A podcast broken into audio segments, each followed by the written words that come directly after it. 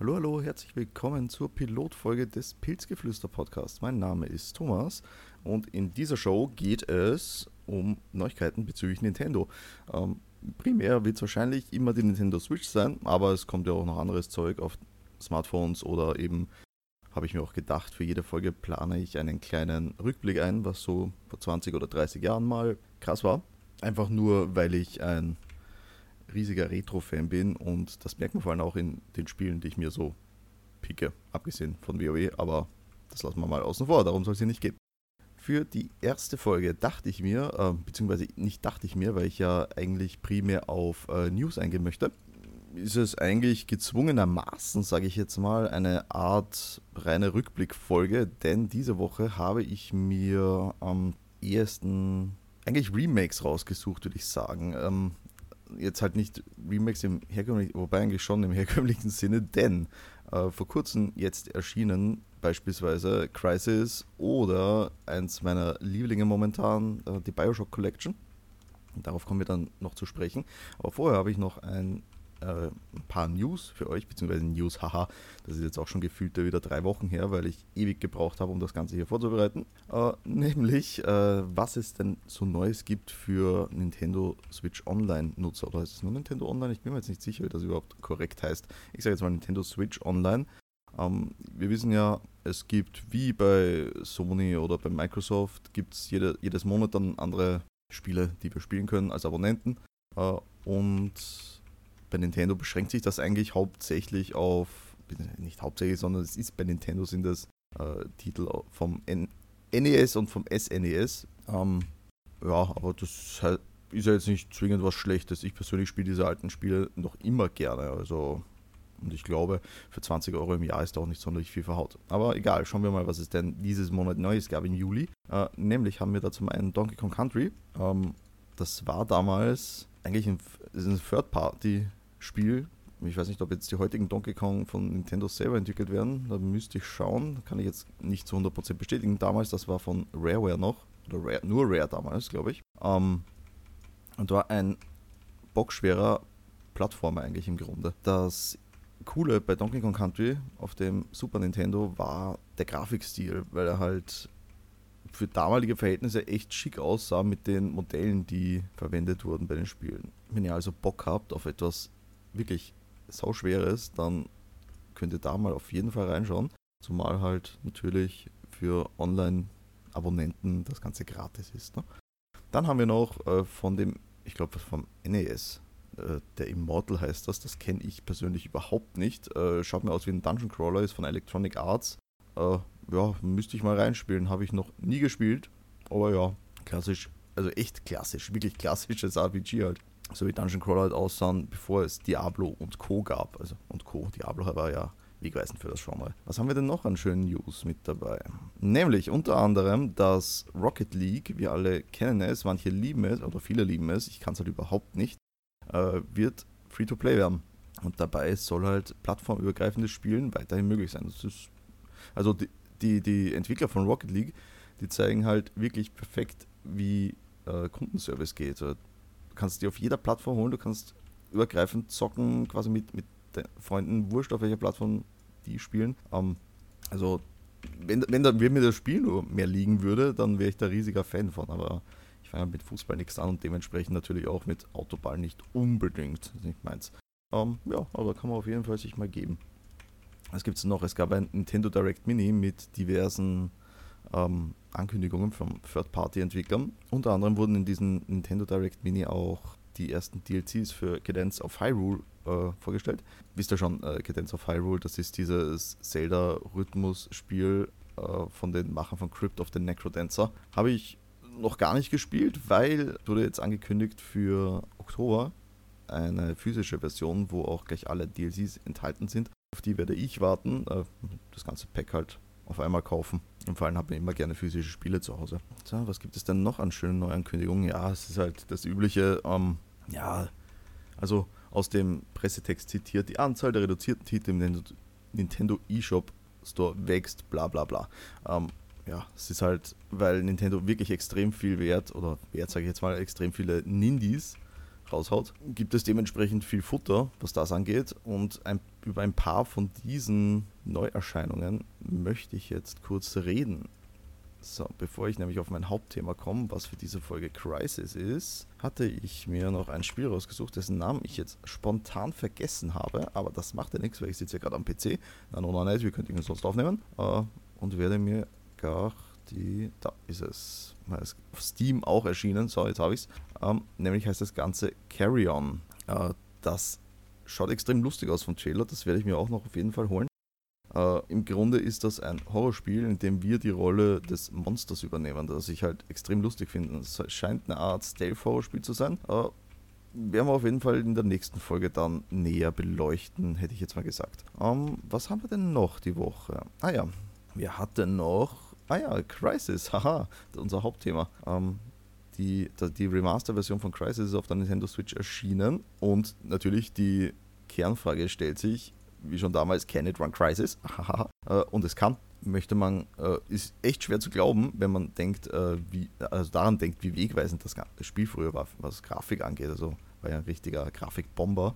Ich glaube 2007 war es, wenn ich jetzt nicht komplett irre. Ähm, Storytechnisch hat sich nichts verändert. Also wir haben hier einen Port für den Nintendo Switch war auch mit zu erwarten, wenn es Crisis Remaster heißt. Ne? Ähm, allerdings haben wir es halt nicht so 0815, weil ein Crisis auf dem PC damals, also Crisis 1 war ja PC exklusiv noch, äh, Crisis 2 und 3 glaube ich waren dann schon für die Konsolen auch, wenn ich jetzt nicht komplett liege, ob falsch liegt, und Crisis 1 nicht auch für die Xbox oder für die PS3 erschienen, bin ich mir jetzt nicht sicher. Ähm, es gab auf jeden Fall bei Crisis 1 damals, fangen wir mal beim Anfang an, in Crisis ähm, spielen wir Mitglied einer Spezialeinheit, die ausgerüstet ist mit den sogenannten Nanosuits.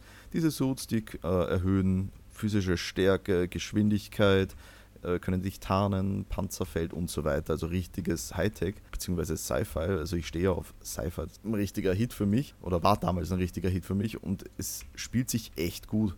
Ich muss ehrlich sagen, also in meiner Spielsession bis jetzt hatte ich einmal einen Absturz. Also der Absturz hat sich insofern bemerkbar gemacht, dass ich nach dem Verrecken, weil es ist wirklich bockschwer, also nicht mal ein bisschen schwer. Ich spiele auf den zweitniedrigsten Schwierigkeitsgrad und verrecke ordentlich oft, was vielleicht daran liegt, dass ich primär PC-Shooter-Spieler bin und dementsprechend nicht wirklich mit dem Controller äh, bei einem Shooter umgehen kann. Aber es ist egal, solange es Spaß macht. Äh, und solange ich nicht kompetitiv spiele, äh, Multiplayer, also nicht Halo oder irgendwas, ist das auch vollkommen egal. Ähm, jedenfalls ist bei äh, Crisis, wie gesagt, sau schwer. Ähm, das Einzige, was ich ein bisschen schade finde, das ist aber der KI geschuldet, dass das Schleichen nicht wirklich funktioniert. Also wir haben ja diese geile Fähigkeit, äh, dass sich dass der Nanosuit ein Tarnfeld erzeugt, mit dem wir unsichtbar sind, was halt wirklich äh, optimal wäre für Stealth-Einlagen, aber äh, man schleicht halt durch die Gegend, muss aus der Unsichtbarkeit raus, um die Energie wieder aufladen zu können du setzt dich in den Busch und sie sehen dich. Also äh, leider ist das Schleichen nicht wirklich eine Option. Also für mich hat sich am meisten bewährt, äh, in Unsichtbarkeit hinzugehen, Handy verpassen, unsichtbar werden, dem nächsten Gegner ein Handy verpassen und so weiter. Also die KI ist halt. Also ich glaube, das ist primär ein Problem von der KI als von dem Spiel selber, jetzt meiner Ansicht nach. Aber was haben wir noch Schönes? Ach ja, was ich, worauf ich zuerst eingehen wollte.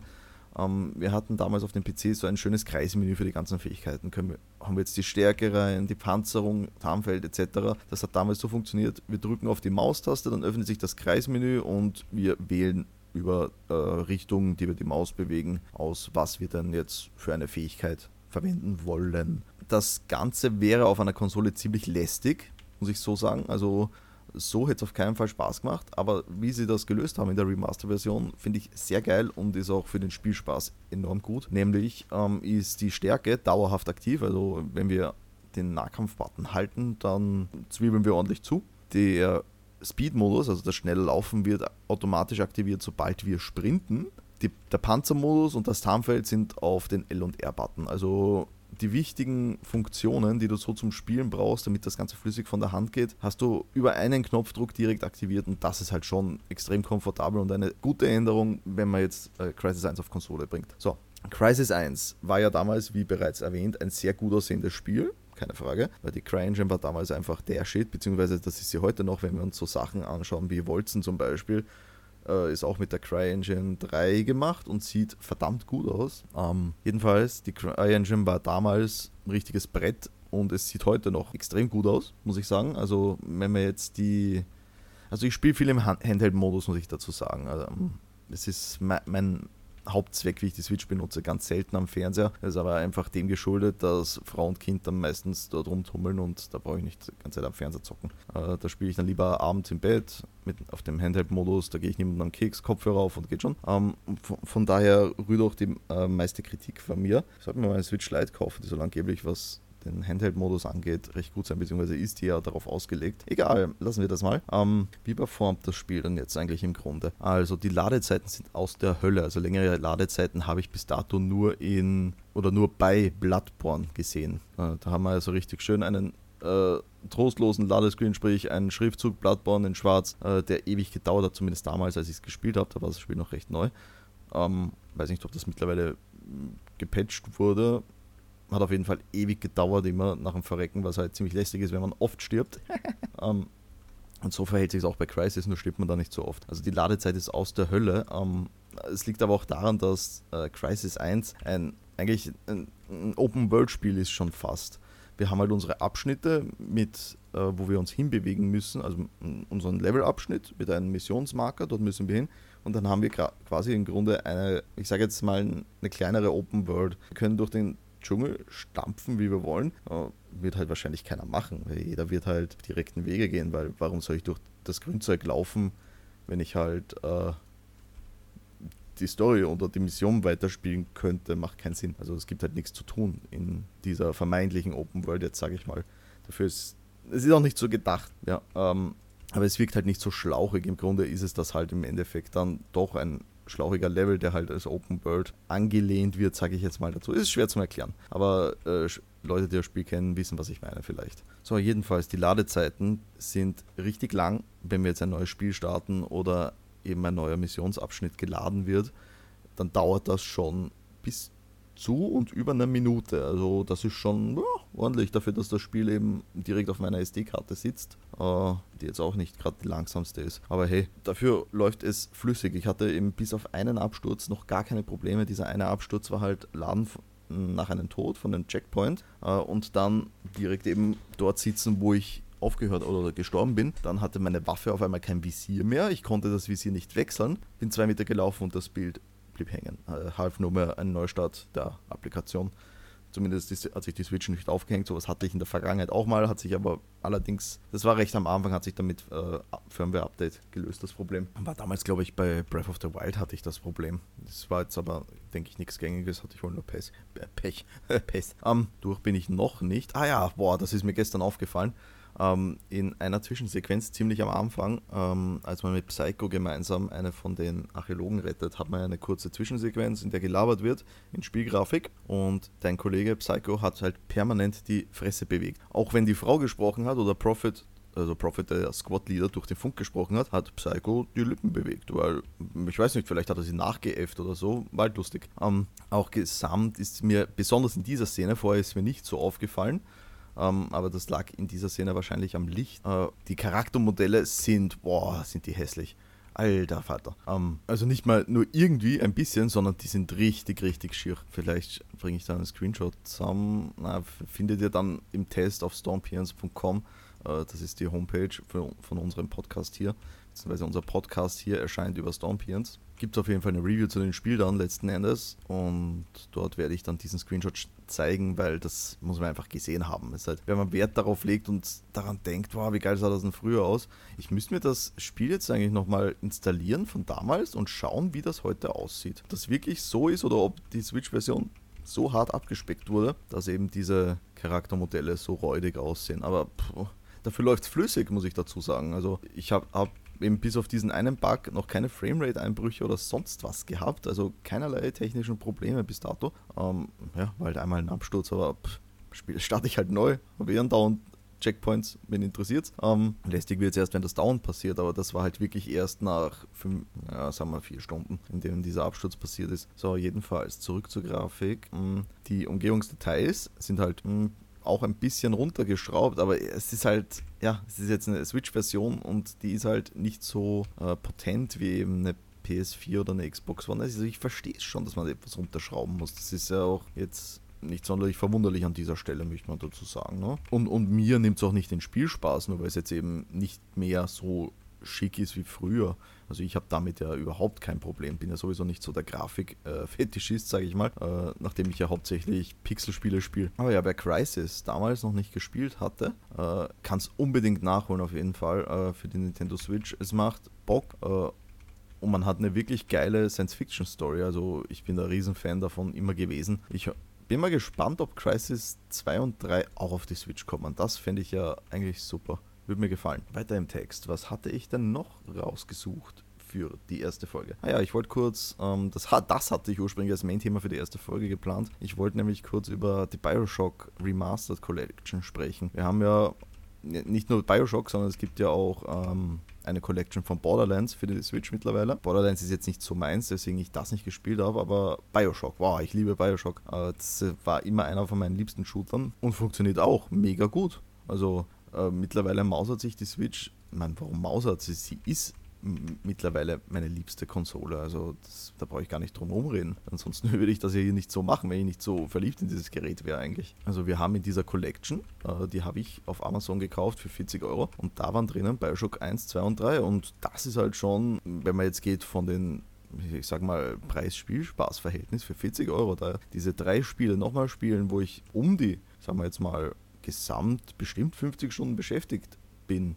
Wobei, naja, vielleicht nicht so lang. Na, erste ist nicht so lang. Naja, der dritte ist dafür ein richtiges Brett, also ah, sagen wir 40, 30, 40 Stunden. Das ist halt schon echt gut. Auch hier an dieser Stelle wieder. Handheld-Modus funktioniert tadellos, also kann ich mich überhaupt nicht beschweren drüber. Soll man wirklich eine Switch Lite kaufen, glaube ich, ja. Aber ihr könnt mir ja mal verraten, was ihr von der Switch Lite haltet. Zumindest dort, wo es eine Kommentarsektion gibt, zum Beispiel auf YouTube wird das erscheinen und natürlich auf Spotify, aber da gibt es keine Kommentarfunktion. Ansonsten könnt ihr mir ja auch eine E-Mail schreiben äh, unter podcast.stormpions.com. So, da, aber genug der Werbung, muss man auch mal dazwischen einbauen, habe ich mir sagen lassen. Wie anfangs halt versprochen, habe ich auch einen kleinen Rückblick rausgesucht, nämlich und das ist halt wirklich eines meiner Lieblingsspiele. Darüber hatten wir in einem anderen Podcast schon mal gesprochen, das nämlich im PNS Radio zum Zelda Special, nämlich dieser kleine Rückblick äh, bezieht sich auf The Legend of Zelda Majora's Mask, was dieses Jahr im April 20 Jahre alt wurde. Also im April 2000 äh, erschien Majora's Mask das erste Mal. Oh Gott, ist das lang her. Da fühlt man sich so richtig schön alt. Ne? Majora's Mask war damals die Fortsetzung oder direkte Fortsetzung zu The Legend of Zelda Ocarina of Time, was ja bis heute das bestbewertetste Spiel ever ist und sich auch noch heute wie damals richtig geil zocken lässt. Also gameplay-technisch äh, ist das noch immer zeitgemäß, bis auf vielleicht eine Passage, wobei das haben sie auf dem 3DS auch ausgemerzt, das Problem. Hm, ich sage jetzt mal Wassertempel und Eisenstiefel von Ocarina of Time, aber darum soll es jetzt hier nicht gehen. Äh, nämlich geht es hier um Majora's Mask. Was haben wir denn in Majora's Mask? Wir verkörpern Link, na nona nicht, klar, äh, der auf der Suche nach der Fee aus dem vorherigen Teil ist. Navi, wie sie so schön heißt. Das wisst ihr schon, das nervige Leuchtevieh. Hey, listen. Ja, äh, also er, er, sucht seine Fee. Okay, es ist ja klar für einen Feenboy, der sucht seine Fee irgendwann. Ja. Warum die abgehauen ist, weiß man bis heute nicht, glaube ich. Jedenfalls auf dieser Suche trifft er das Horror-Kit in Begleitung von zwei Feen, einer gelben Fee und einer schwarzen Fee, die damals ziemlich cool aussah. Es ist halt schade, dass da nicht wirklich mehr, ja, es wird halt schon ein bisschen was gezeigt von, den, von der Freundschaft, die die hatten, weil die Fee und die Fee N und das Horror-Kid sind ja unterwegs gewesen in Vergangenheit und spielen jetzt den Leuten Streiche. Aber man hätte noch etwas mehr daraus machen können. An manchen Stellen denkt man halt wirklich, ah, da fehlt halt ein bisschen was. Das, das liegt halt auch daran, dass äh, Majora's Mask, ich glaube, das war nicht sehr viel länger. Waren es ein oder zwei, waren es zwei Jahre überhaupt? Das bin ich mir jetzt nicht sicher, bis das nach Ocarina of Time erschien auf den M64. Also Ocarina of Time war gerade gegoogelt, Ocarina of Time erschien November 98 und Majora's Mask dann April 2000, also sagen wir eineinhalb Jahre später. Darum, ja, also merkt man schon an manchen Stellen, dass da ein bisschen vielleicht die Zeit gefehlt hat und man halt so schnell wie möglich einen Nachfolger raushauen wollte. Das Schöne bei Majora's Mask ist, dass sich das so viel reininterpretieren lässt in diese Parallelwelt. Was ist denn da jetzt passiert? Ist das das Jenseits ist Link gestorben am Anfang und so weiter, die ganzen Charaktere, die man trifft. Äh, das ganze Spiel dreht sich eigentlich im Grunde nur um den Tod, wenn wir ehrlich sind. Äh, beispielsweise eine Kernmechanik, äh, ähm, ist das Aufsetzen der verschiedenen Masken, äh, wodurch man sich dann eben verwandeln kann in einen Deku, einen Sora und einen Goronem. Und komischerweise sind alle Masken, die wir haben von, von diesen Völkern, die uns die Verwandlung ermöglichen, von Toten. Also sind alle irgendwann mal verreckt und wir haben uns halt aus deren Leichen quasi Masken gemacht irgendwie. Also es ist eigentlich, wenn wir ehrlich sind, ein sehr düsteres Setting. Dann, dann wurde halt auch, man, das denke ich, ist halt wirklich dem, äh, der, der Ze Entwicklungszeit geschuldet, dass halt die Charaktermodelle aus Ocarina of Time verwendet wurden. Aber da lässt sich dann auch wieder, also habe ich gelesen, die eine oder andere Theorie, ja, das ist das Jenseits und jetzt erlebt Link halt äh, mit Gesichtern, die er mal getroffen hat, das ganze bla bla bla. Äh, ich glaube, da wurde einfach ein bisschen zu viel rein interpretiert, warum das großteils die gleichen Charaktermodelle sind. Das liegt halt, glaube ich, einfach an der Entwicklung, dass man nicht generell neu designt hat, sondern eben die bestehenden Assets verwendet hat, damit man so schnell wie möglich was Vernünftiges auf die Beine stellen kann. Also in Majora's Mask geht es dann letztendlich darum, dass Link wieder zurückkommt nach Hyrule, weil er in dieser Parallelwelt gefangen ist und hierbei vielleicht noch Horror-Kid besiegt am besten. Beziehungsweise wie wir gegen Ende hin erfahren, die böse Majora's Mask, die ein Eigenleben hat und Horror-Kid nur als Wirtskörper verwendet. Ah, so richtig schönes Spiel. Äh, vor allem diese Endsequenz, also wir haben vier, äh, Termina ist in fünf Gebiete aufgeteilt. Du hast quasi in der Mitte den großen Hub und dann hast du die vier Randgebiete, sage ich jetzt mal, in denen es Tempel zu säubern gibt mit Bossen natürlich wieder, beziehungsweise die Masken zu sammeln von diesen Bossen, welche dann im Endkampf eine Rolle spielen wieder. Was ich halt richtig interessant finde, ist, ähm, oder war die Mechanik, na, sie ist es eigentlich noch immer, äh, nämlich diese Zeitmechanik. Ähm, wir haben in Majora's Mask permanent immer nur drei Tage Zeit, ähm, um das Ganze zu beenden, spielen wir die Hymne der Zeit, reisen wir zurück am Anfang des ersten Tages. Also sprich, wir setzen alles zurück, Ereignisse beginnen von vorne und so weiter. War halt damals ein richtiger, hm, sage ich mal, Kniff. Hat teilweise hat es halt, ich sage jetzt mal, abgefuckt, weil man es nicht gewohnt war, sowas. Aber auf der anderen Seite war es halt auch wieder clever, wenn man zum Beispiel ähm, an die, an die Juna und Kafai Quest sage ich jetzt mal dazu. Das ist eine Quest, die zieht sich vom Anfang des ersten Tages bis zum kurz vor Ende des dritten Tages. Also wirklich von Anfang bis Ende gibt es da etwas zu tun, was man durchmachen muss, damit man am Ende die, ich glaube, die Maske der Liebenden war es, erhält. Um, ähm, es ist halt echt clever gewesen. An Tag 1 um diese Uhrzeit passiert jenes, was halt dann wieder um diese Uhrzeit in das nächste Ereignis münzt und so weiter. Also ja, da, da wurde sich Gedanken gemacht drüber. Weil ich es gerade erwähnt habe mit den Masken, weil wir haben ja nicht nur die äh, Verwandlungsmasken, es gibt auch so noch generell einige Masken zu sammeln. Mit diesen Masken kann man gegen Ende hin dann ähm, die Fear Statey Maske erhalten, wenn man sie denn alle gesammelt hat. Äh, die Fear Statey Maske ist eine besondere Verwandlungsmaske, die kriegt man kurz vor Ende und kann sich damit in quasi einen Gott verwandeln für aber nur für Bosskämpfe. Also funktioniert nicht so generell in jedem Kampf oder in jeder Situation, sondern funktioniert nur in Bosskämpfen und mit diesem Ding äh, one-hittet man halt nahezu alles. Beziehungsweise nicht one-hittet man halt dieses richtig schöne Schwert, das ausschaut wie eine Doppelhelix und macht irrsinnig viel Schaden. Also Bosskämpfe werden dadurch enorm easy. Ähm, es ist auch, glaube ich, der einzige Zelda-Teil, in dem man während eines Spieldurchlaufs äh, Durchlaufs die Bosse erneut herausfordern kann, weil man ja natürlich immer wieder die Zeit resettet kann man jedes Mal in den bereits abgeschlossenen Tempel zurückkehren und die Bosse besiegen. So also kann man natürlich die ein oder andere Minute mit dieser Fiestati-Maske totschlagen, indem man halt einmal schaut, hm, wie lange brauche ich für die Bosse. Äh, Spoiler, nicht lang. Also mit dieser Maske ist halt der Endboss schon ein richtiges, ich sage jetzt mal ein Sandsack, weil du verprügelst den eigentlich nur bis zum geht nicht mehr. Richtig interessant fand ich halt, äh, aber kurz vor Ende, weil der, der große Aufhänger war damals, dass der Mond auf die Erde stürzt und wir eigentlich kurz vor Ende auf den äh, Uhrturm stehen und auf diesen Uhrturm dann Horror-Kid bekämpfen, beziehungsweise Majora's Mask, nachdem wir Horror-Kid aus der Maske geschossen haben. Gut, wir schießen Horror-Kid nicht wirklich aus der Maske, aber ich will jetzt nicht zu sehr da jetzt ins Detail gehen, was denn passiert. Äh, es hat halt schon einen gewissen Grund, warum da was passiert, sage ich jetzt mal. Was halt richtig cool ist, ist dann das Setting, in dem wir uns gen Ende bewegen. Das ist halt dann wieder so ein, okay, was ist passiert? Weil am Ende wirft halt Majora's Mask das kleine Horror-Kit ab und macht sich auf auf den Mond dort dann. Ähm, Portal, den kann man hinterherfliegen und so weiter. Ähm, jetzt nicht spannend oder unüblich für Zelda. Was man dann allerdings dort sieht, nämlich eine Ebene, eine Wiese, strahlend blauer Himmel, einen Baum in der Mitte und fünf Kinder. Vier laufen um den Baum herum und einer hockt in der Mitte. Jedes Kind hat eine Bossmaske auf, bis auf das in der Mitte, das hat Majora's Maske auf. Und mit jedem Kind kann man sprechen, um eben Challenges zu machen, um diese Fear Statey-Maske zu erhalten. Und das ist halt dann wieder schon ein interessantes Setting, weil warum dieser Baum, was hat denn der auf dem Mond verloren? Also es ist halt einfach, da kann man sehr viel hineininterpretieren, wie bereits erwähnt.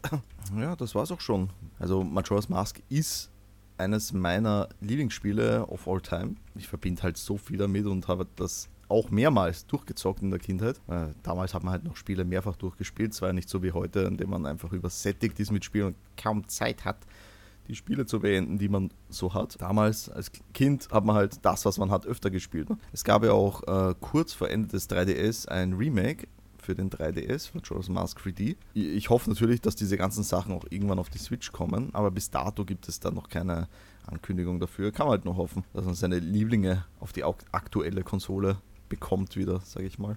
Ja, das war es jetzt auch schon mit der ersten Folge des Pilzgeflüsters. Ich hoffe, es hat euch gefallen. War an manchen Stellen noch ein bisschen holprig, ist mir selber aufgefallen, aber wisst ihr, Übung macht den Meister und so. Ich möchte das Ganze hier wöchentlich rausbringen mit eben News oder neuen Switch-Spielen zum Besprechen. Bin mal gespannt, wie gut ich das durchziehen kann, ob es halt wirklich genug Futter gibt für jede Woche einen Podcast hier. Ähm, ja, aber muss man einfach ausprobieren, sage ich mal. Ob es jetzt dann jede Woche ist oder alle zwei Wochen, wird sich zeigen. Für nächste Woche weiß ich auch schon das Thema, nämlich zum Beispiel äh, das anfangs erwähnte Carry On möchte ich mir näher anschauen und darüber reden. Und es erschien auch letzte Woche Paper Mario auf den Switch, was ich noch nicht habe, bekomme ich erst die Woche. Also ich hoff, hoffe, es geht sich aus.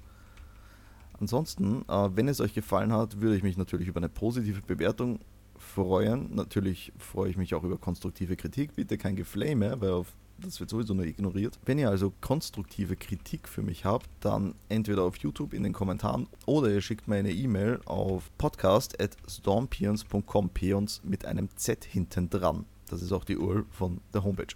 So ganz nebenbei. Ne? Schamlose Eigenwerbung. Ähm, ich bedanke mich bei euch fürs Zuhören und sage Tschüss bis nächste Woche.